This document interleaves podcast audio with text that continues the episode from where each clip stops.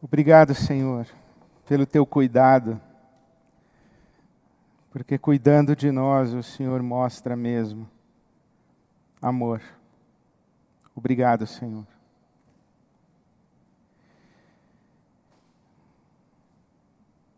Dá-nos a tua palavra, ainda mais daquilo que já nos tem dado hoje, dá-nos a tua palavra. Fala conosco e enche nosso coração, entra, entra em nós com essa tua palavra viva, produz vida, mexe nos nossos afetos, nas nossas entranhas, na nossa consciência e nos leva mais mais perto, mais fundo, mais dentro de ti. Te pedimos assim em nome de Jesus. Amém. Amém. Hoje quero falar sobre o escandaloso Jesus o escândalo da cruz. A cruz é escandalosa. Jesus é escandaloso, é um escândalo. E leio o Evangelho segundo São Mateus, o capítulo 11.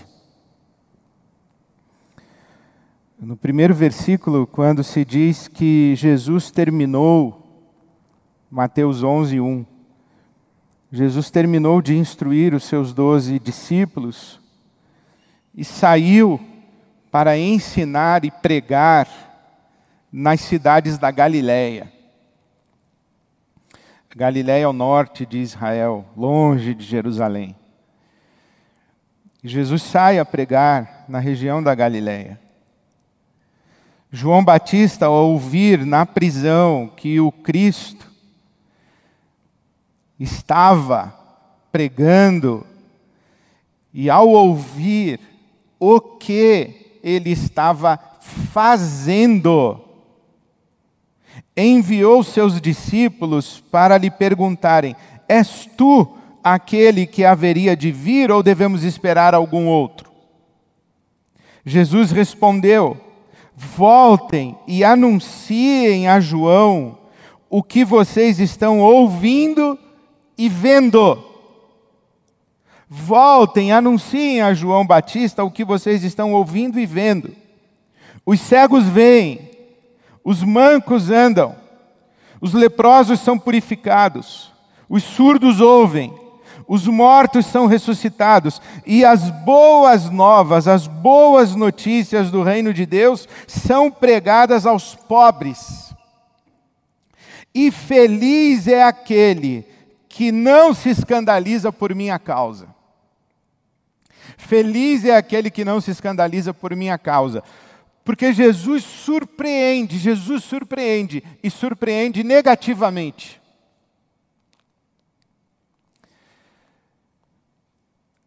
Quando as pessoas chegavam perto de Jesus, elas levavam um susto.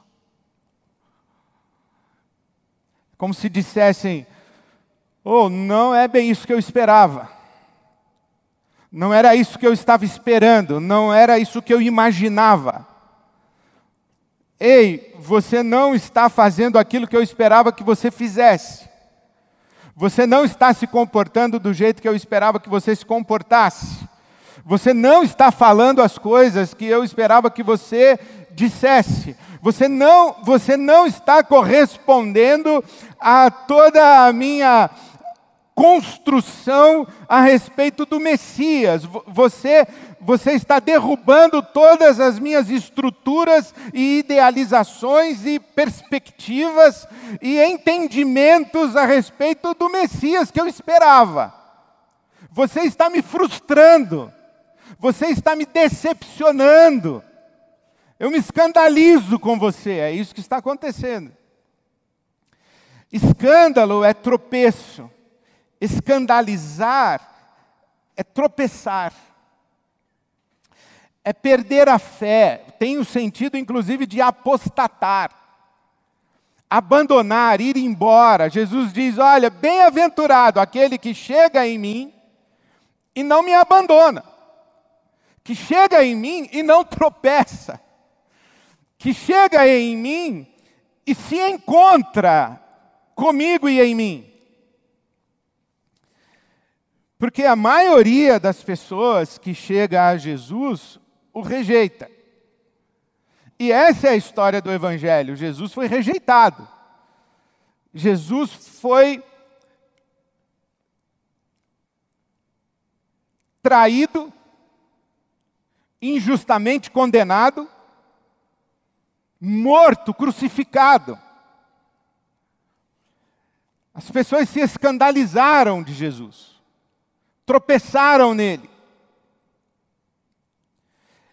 tiveram as suas estruturas de, de fé, de consciência, a maneira como percebiam o mundo, como percebiam a si mesmas, como percebiam Deus, tudo isso entrou em colapso na pessoa de Jesus. E quando todas as coisas colapsaram diante de Jesus, em vez de avaliarem todas as coisas a partir de Jesus, avaliaram Jesus a partir de todas as coisas. Isto é, se Jesus não combina comigo, errado está ele. Se Jesus não combina com a minha visão de mundo, errado está Jesus. Se Jesus não combina com a minha ideia de Deus, errado está Jesus. Se Jesus não combina com a maneira como eu administro, mobilizo, estruturo sociedade, errado está Jesus. Por quê? Porque a minha ideia, a minha noção, o meu conceito, a minha visão a respeito de mim mesmo, do mundo, de Deus, da realidade, essa minha visão é correta. Errado está Jesus. Então Jesus é indigesto. Jesus é incômodo. Jesus não é um Deus fofinho, açucarado, adocicado, palatável, saboroso, gostoso, fácil de aceitar. Jesus não é absolutamente nada politicamente correto. Nada. Jesus, Jesus é, uma, é, é um embaraço. Jesus é um tropeço. Jesus é um escândalo. Porque nós temos uma, uma, uma ideia, e há uma razoável aceitação, há uma noção de que Jesus, tipo desculpa falar assim de Jesus, que Jesus é um cara legal. Jesus é um cara legal, que tem palavras de amor, que tem palavras de compaixão, que tem palavras de perdão, de reconciliação, de misericórdia. Que Jesus nos convida a nos amarmos uns aos outros e nos perdoarmos e, e, nos solidarizarmos uns com os outros, a cuidarmos uns dos outros, que Jesus é um cara super legal. E que Jesus é um cara que tem um discurso que não tem como você ser contra. Não tem como você ser contra Jesus.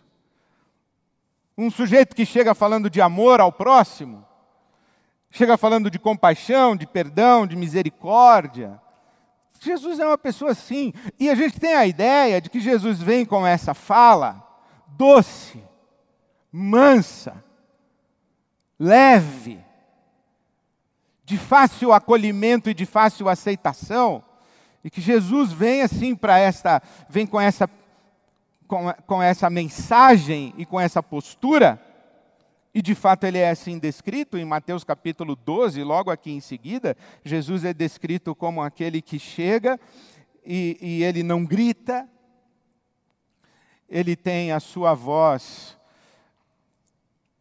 expressa, manifesta de maneira branda,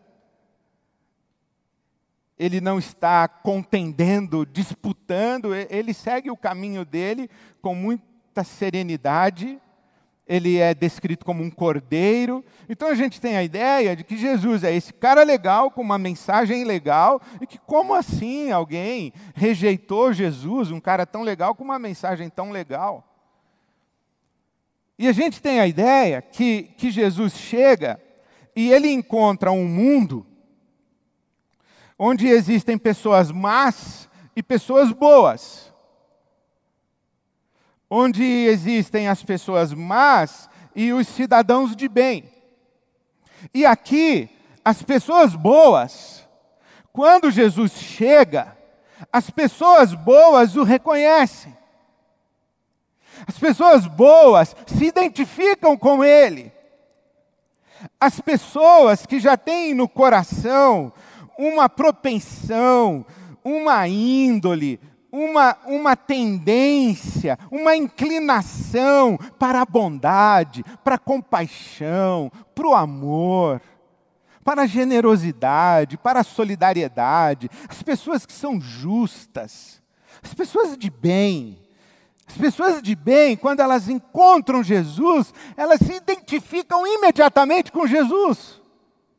Mas as pessoas más, as pessoas más, elas não gostam de Jesus, elas não gostam de ouvir Jesus falando, elas não gostam do que Jesus ensina, porque elas são más. Mas as pessoas boas imediatamente se encontram com Jesus. Parece que tem um pessoal que acha que o evangelho é uma espécie assim de Tinder espiritual, que tem gente que dá match com Jesus. Se encontra com Jesus, dá match. Fala, ah, eu e Jesus temos tudo a ver. Mas não é isso que o Evangelho ensina para a gente. Não é isso que o Evangelho ensina para a gente, por quê? Porque ninguém dá match com Jesus. E o que Jesus vem dizendo, e a postura que ele tem, e o que ele faz, é exatamente para revelar isso, que ninguém dá match com Jesus. A boa notícia do Evangelho não é que as pessoas boas acolherão o Evangelho. A boa notícia do Evangelho é que o Evangelho acolhe as pessoas más. Essa é a grande notícia, a grande revelação do Evangelho. A revelação do Evangelho é que não existem pessoas boas. Não existem pessoas boas. Não existe essa gente que você idealiza que é generosa, bondosa, solidária, justa, que fala sempre a verdade, que pensa no próximo antes de pensar em si, que é altruísta, abnegada, disposta a perdoar, a virar a outra face. Não existe esse tipo de gente, não existe. Você não é isso. Eu também não sou, pode ficar tranquilo, eu sei que eu não sou. Porque foi isso que o Evangelho revelou.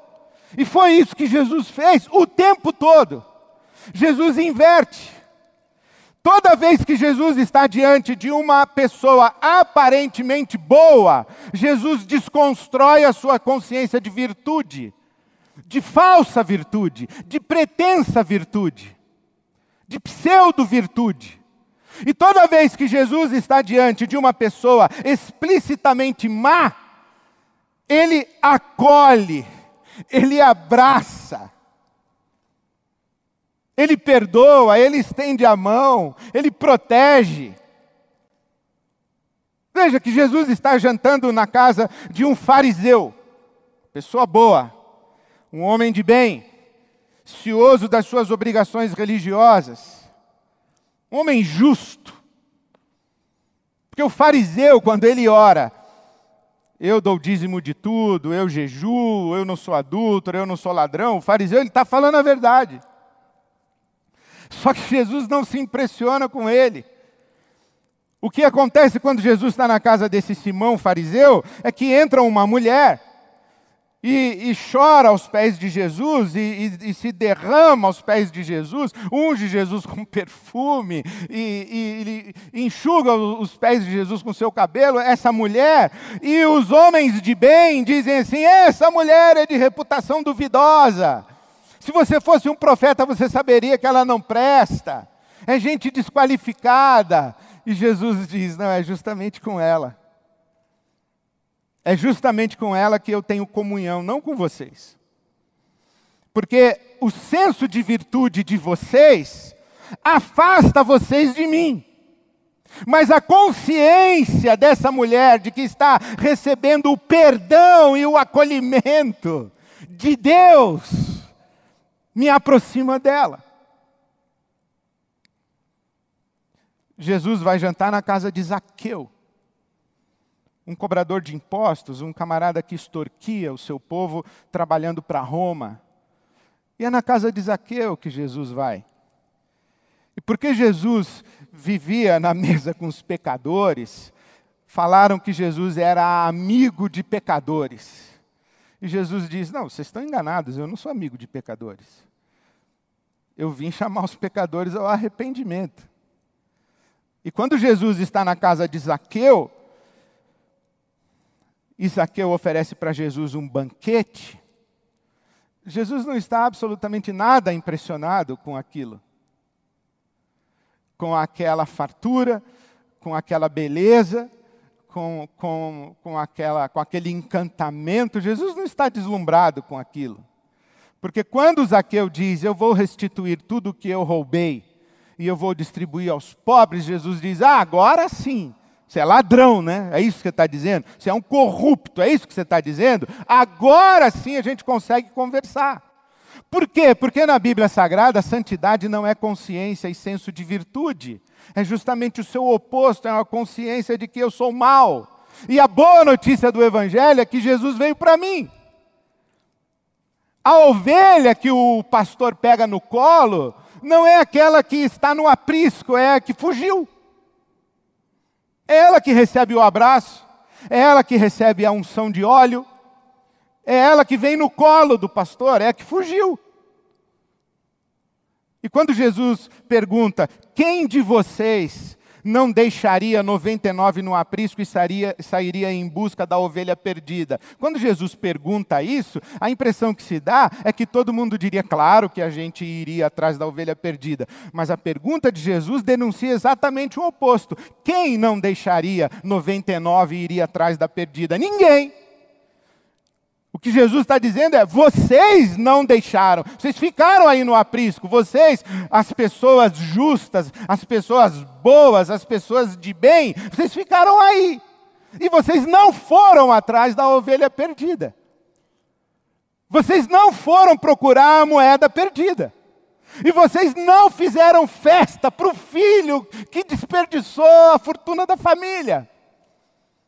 Por quê? Porque vocês são as pessoas que ficaram dentro de casa servindo o papai e a mamãe com um senso de obediência e uma mentalidade de escravo, achando que isso era o correto e que isso era virtude. E vocês dizem assim: eu sirvo a Deus, eu trabalho para Deus, eu não roubo, eu não sou adúltero, eu jejuo, eu dou o dízimo de tudo que tenho, eu não sou como meu irmão. E você se achando bom, e é exatamente isso de você se achar bom que mantém você absolutamente longe de Deus a ponto de você não ter prazer de sentar-se à mesa com o seu pai numa festa para o seu irmão que acabou de, de voltar para casa porque estava morto e reviveu, estava perdido e foi achado.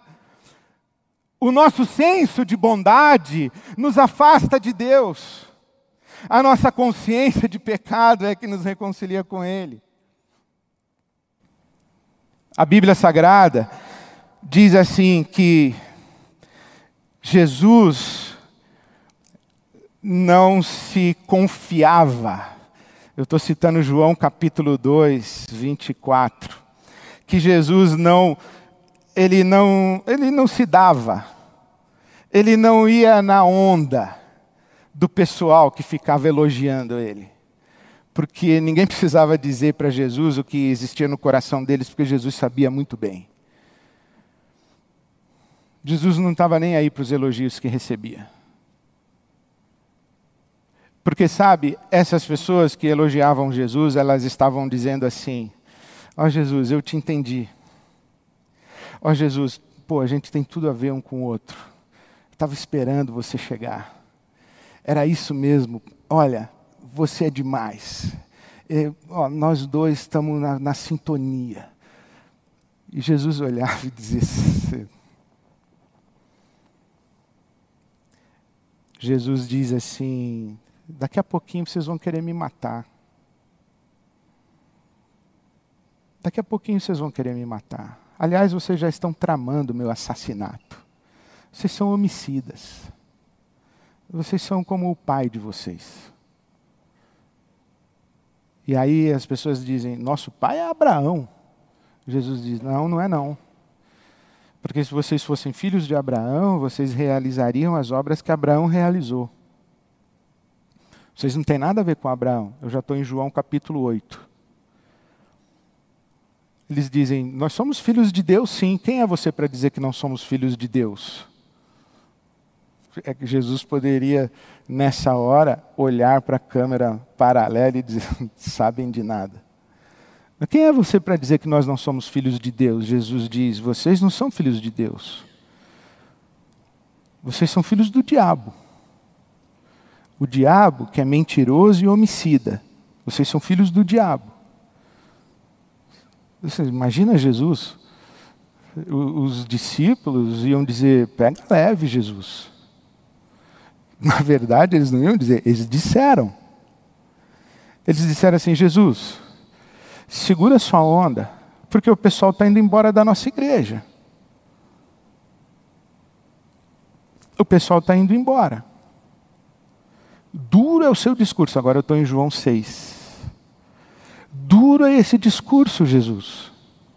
Seja mais amável, seja mais simpático, seja menos escandaloso, seja menos incômodo, seja menos profético. Porque o pessoal está indo embora. E então Jesus diz: vocês querem ir também, pode ficar à vontade. E Pedro diz: Para quem iremos nós, se só tu tens as palavras de vida eterna?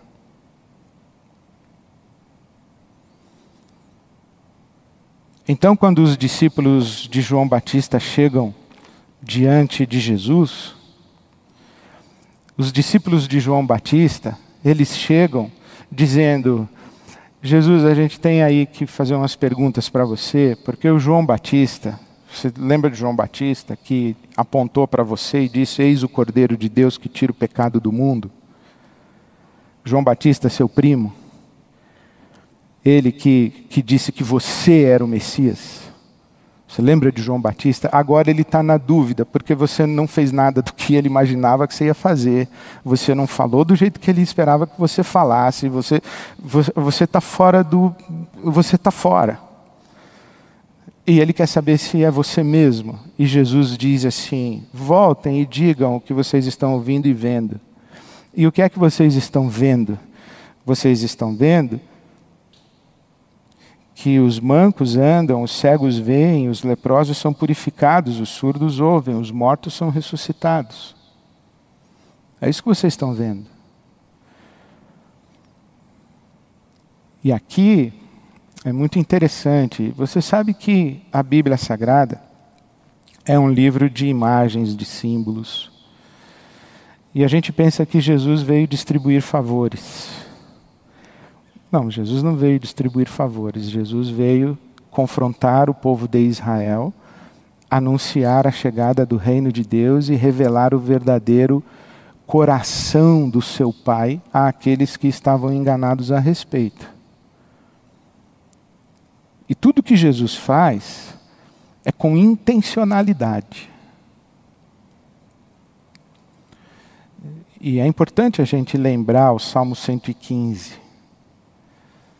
Os ídolos têm boca, mas não falam, têm pés, mas não andam, têm mãos, mas não apalpam, têm olhos, mas não veem, têm ouvidos, mas não ouvem. Os ídolos. E o Salmo 115 diz que tornam-se semelhantes aos ídolos todos aqueles que os adoram. O que os discípulos de João Batista tiveram a dizer a João Batista quando voltam para encontrá-lo na prisão? João Batista diz: E aí, encontraram com o Messias? Encontraram meu primo? Encontramos. Perguntaram para ele se ele é mesmo o Messias? Perguntamos. E o que, que ele respondeu? Ele respondeu que ele está julgando Israel. Ele respondeu que ele está confrontando Israel com a sua idolatria. Ele respondeu que nós nos tornamos um bando de gente que não enxerga o que está acontecendo, que não levanta a voz para denunciar o que está acontecendo, que não anda na direção de quem a gente deve andar, que não estende a mão para quem a gente tem que estender. Ele está denunciando que em vez da gente andar, usar os nossos pés para andar na direção da ovelha perdida, a gente ficou parado no aprisco, a gente tem pé, mas não anda. Ele está dizendo que em vez da gente estender a mão para abraçar e acolher o irmão que volta, a gente quer usar a nossa mão para apedrejar. A gente está dizendo que a gente se calou.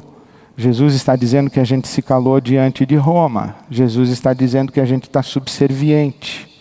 Jesus está dizendo que nós estamos cegos para a nossa realidade, a gente não está vendo o que está acontecendo. Jesus está dizendo que o ano do jubileu chegou e nós estamos estranhando. E ele disse que é melhor a gente ajustar o foco, limpar os ouvidos recalibrar o coração e a consciência, porque errados estamos nós. Ele é o cara, ele é o Messias, ele é o Cristo. E que nós seremos felizes se nós nos convertermos. Jesus está dizendo que quando ele chegou aqui, ele não encontrou gente de bem. Ele encontrou um povo mergulhado na idolatria, com falsas ideias de Deus vivendo uma religião ritualista, cerimonialista, sacrificialista, sem nenhuma ética, incapaz da solidariedade, encantada com a sua virtude dentro dos seus templos e dos seus louvores, levantando mão para o céu, achando que deu match com Jesus. Não é nada disso.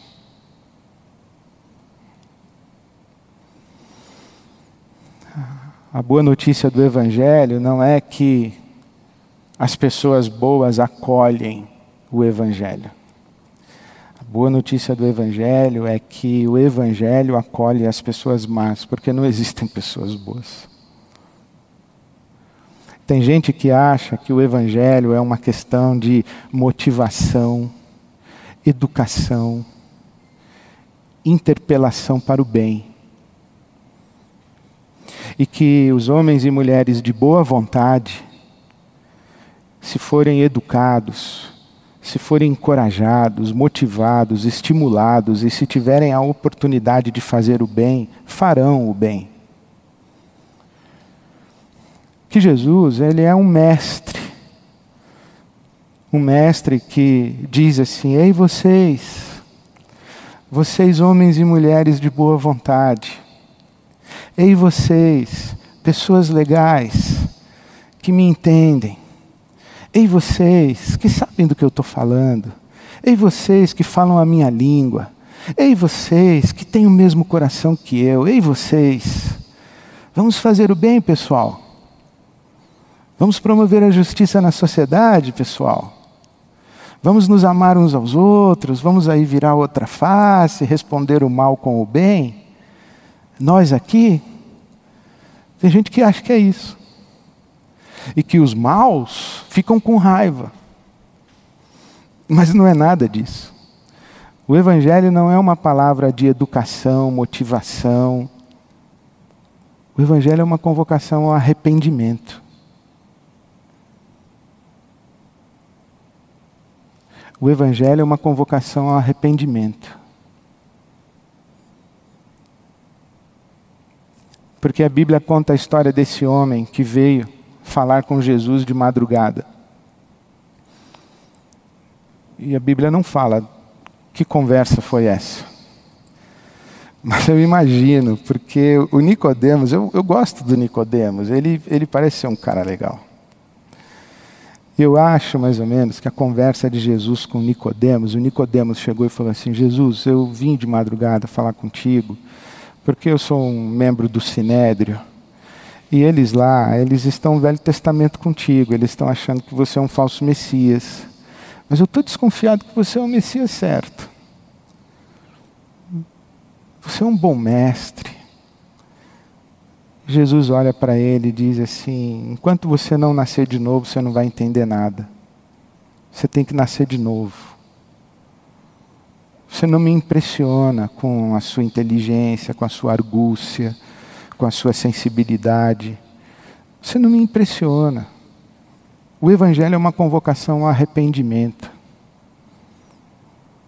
O Evangelho é para gente que diz: tem misericórdia de mim, que sou pecador. Esse é o escândalo da cruz. Que Deus, no seu Filho, nos visita e vem ao encontro da nossa maldade para nos redimir, nos transformar, nos fazer novas criaturas. Essa discussão binária perene de comunismo, capitalismo, neoliberalismo, Não existe esse ser humano capaz de repartir tudo. Nem no comunismo e nem no capitalismo. Ah, vamos fazer crescer o bolo para depois dividir. Não existe, só tem gente boa para fazer crescer bolo. Dividir bolo não existe, só se nascer de novo. E vamos criar uma sociedade onde todo mundo tem tudo em comum. Não existe. Só se o ser humano nascer de novo ele vai ter tudo em comum. E tanto não existe, porque de ambos os lados o que existe é um governo autoritário e totalitário com arma na mão, com aparato judicial, com polícia militar e exército e com cadeia para enquadrar e, e, e, e excluir e trancafiar aqueles que são rebeldes. Porque se não nascer de novo, não tem jeito. É só na força bruta. Por isso que o Estado é bruto, por isso que o Estado é violento, porque tem que nascer de novo. Não existe esse papo, uma ideologia que encontra guarida no coração da gente de bem. Não existe gente de bem. Tem que nascer de novo. O Evangelho é a notícia de que pessoas como você e eu, somos acolhidos no abraço, na misericórdia, na compaixão, no amor, na graça de Deus. E quando a gente se encontra dessa maneira, Deus nos transforma. Porque enquanto isso a gente brinca de um monte de coisa, mas enquanto não nasce de novo, porque não tem ninguém que combina, se identifica com Jesus. Quem chega dizendo que tem virtude, Jesus desconstrói. E de repente Jesus faz o herói da história ser o samaritano e não o apóstolo, o bispo, o pastor, o papa. O que Jesus está dizendo, vocês não entenderam. O Evangelho não é uma palavra que se destina a pessoas boas. O Evangelho é uma convocação de arrependimento às pessoas más. Você e eu. O Evangelho não é uma questão de, de escola, é uma questão de morte. Jesus morreu. E ele não morreu vítima dos homens maus, enquanto os bons ficaram chorando. Ele morreu para dizer: todos vocês são maus. Olha aí, vocês crucificaram Deus.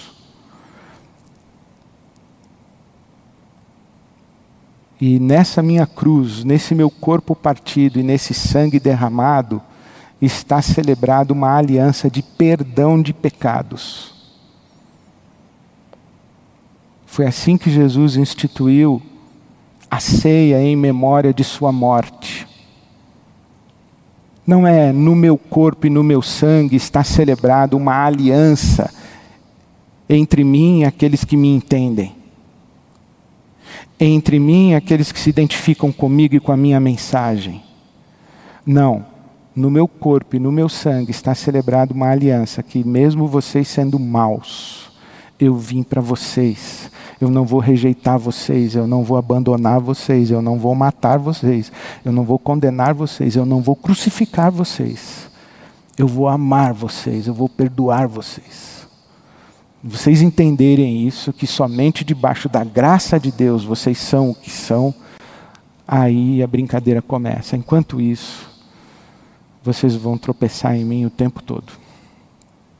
Bem-aventurados aqueles que não tropeçam, aqueles que não se escandalizam por causa de Jesus. Bem-aventurados. O que celebramos hoje é a boa notícia do Evangelho. E a boa notícia do Evangelho não é que nós somos bons. A boa notícia do Evangelho é que Deus é bom e sabe amar e ama pessoas como você e eu.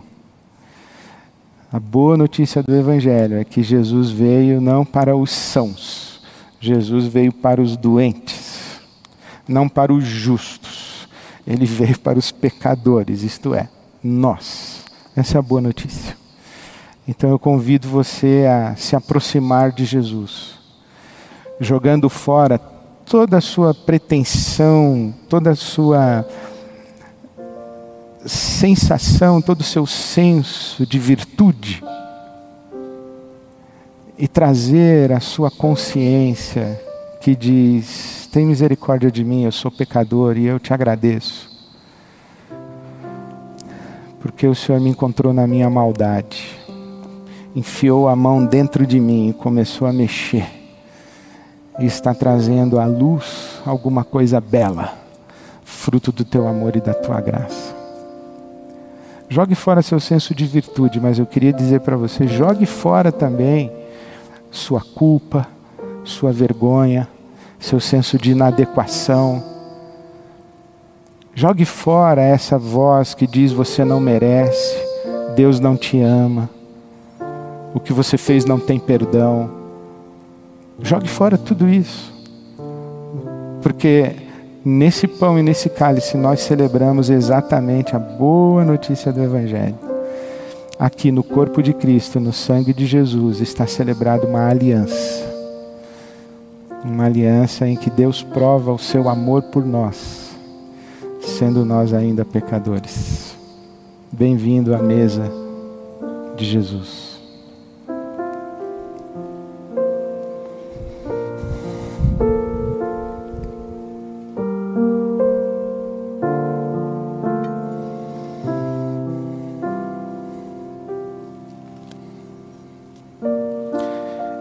Bíblia diz que na celebração da Páscoa, enquanto comiam, Jesus tomou o pão e disse: Este é o meu corpo, partido por vocês. Comam, comam, em memória de mim. Todas as vezes que vocês partirem o pão, lembrem-se de mim que a vida de vocês é vida doada. Lembrem que aquilo de que vocês precisam para viver lhes é concedido. Você vive do pedaço de Deus. Você vive do corpo partido de Cristo. Então lembra disso. Você não vive da sua virtude, você vive do corpo de Cristo partido por você. Toda vez que você partir o pão, lembra de mim, disse Jesus. Obrigado, Jesus, pelo teu corpo partido por nós. Nós nos lembramos de ti. Nós trazemos à nossa memória a tua cruz escandalosa. A tua cruz que é uma uma realidade grotesca, violenta nós lembramos do teu corpo, o que fizemos com ele. Nós lembramos que julgamos que você estava errado e nós estávamos certos.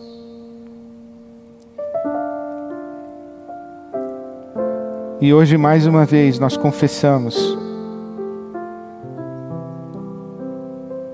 te damos graças porque um dia nossos olhos foram abertos e nós enxergamos que o Senhor estava certo e nós estávamos errados.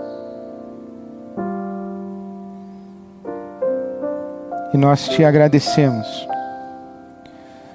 porque o Senhor podia ter esmagado o nosso corpo, mas nos deixou esmagar o teu corpo. E nós te agradecemos. Te agradecemos porque te tratamos com maldade, com ignorância,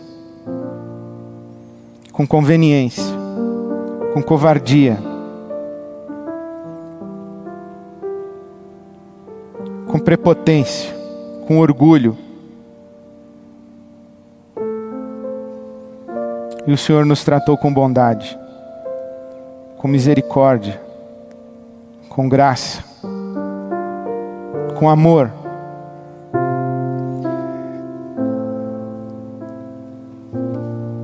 E é assim sempre, porque desde a eternidade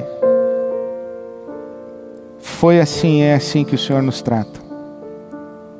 Obrigado, Senhor, pelo teu corpo partido por nós.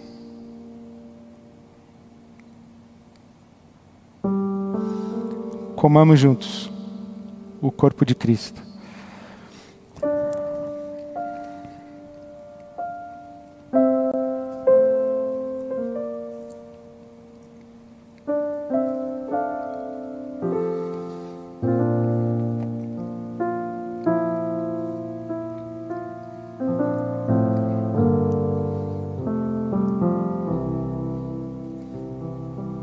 Durante mais de dois mil anos, Israel sacrificou animais.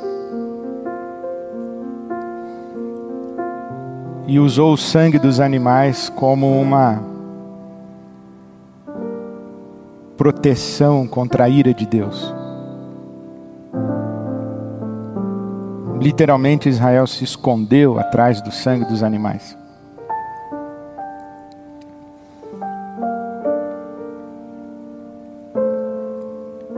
Até que Jesus chegou e disse: Esse sangue é o sangue da nova aliança. E ele é derramado em favor de vocês para perdão dos seus pecados. E o autor da carta aos Hebreus, ele diz uma coisa maravilhosa. Capítulo 9 de Hebreus, ele diz que o sangue dos animais escondia o pecado de Israel. Mas não tirava o pecado de Israel. Por isso é que o sacrifício era contínuo, repetitivo, diário. Mas a Bíblia diz que Jesus morreu uma vez, apenas uma vez. E o sangue de Jesus não apenas nos nos esconde ou esconde o nosso pecado, mas diz a palavra de Deus que o sangue de Jesus nos purifica de toda a injustiça.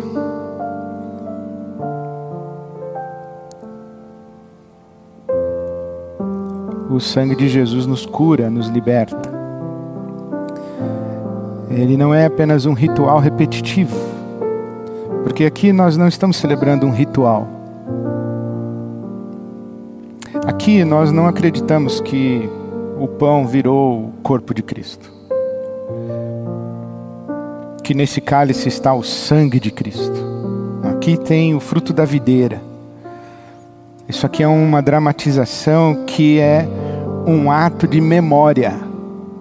Nós não precisamos sacrificar Jesus, ele morreu uma vez e para sempre. E o seu sacrifício, a sua autodoação, o derramar do seu sangue é poderoso e suficiente, não para cobrir, encobrir, esconder o nosso pecado, mas nos transformar.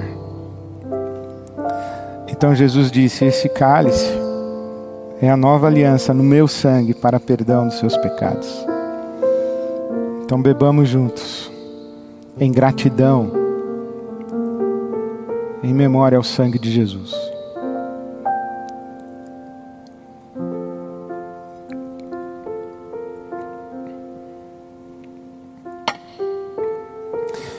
Gosto muito de lembrar de Martinho Lutero, quando disse que o amor de Deus não se destina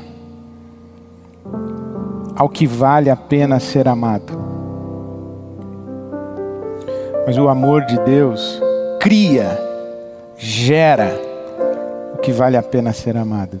Por isso que Paulo diz que Jesus morreu por nós quando éramos ainda pecadores, quando não existia beleza e virtude em nós.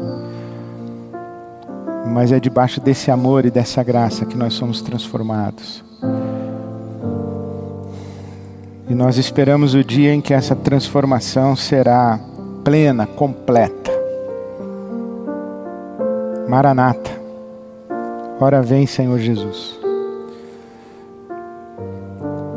Continua a fazer com que os nossos olhos sejam capazes de ver, nossos ouvidos sejam capazes de ouvir, que as nossas mãos sejam prestativas, que os nossos pés caminhem nas veredas da justiça e saiam e nos levem ao encontro daqueles que estão perdidos. Não porque nós somos bons, é porque nós já descobrimos o teu perdão, a tua graça o teu amor,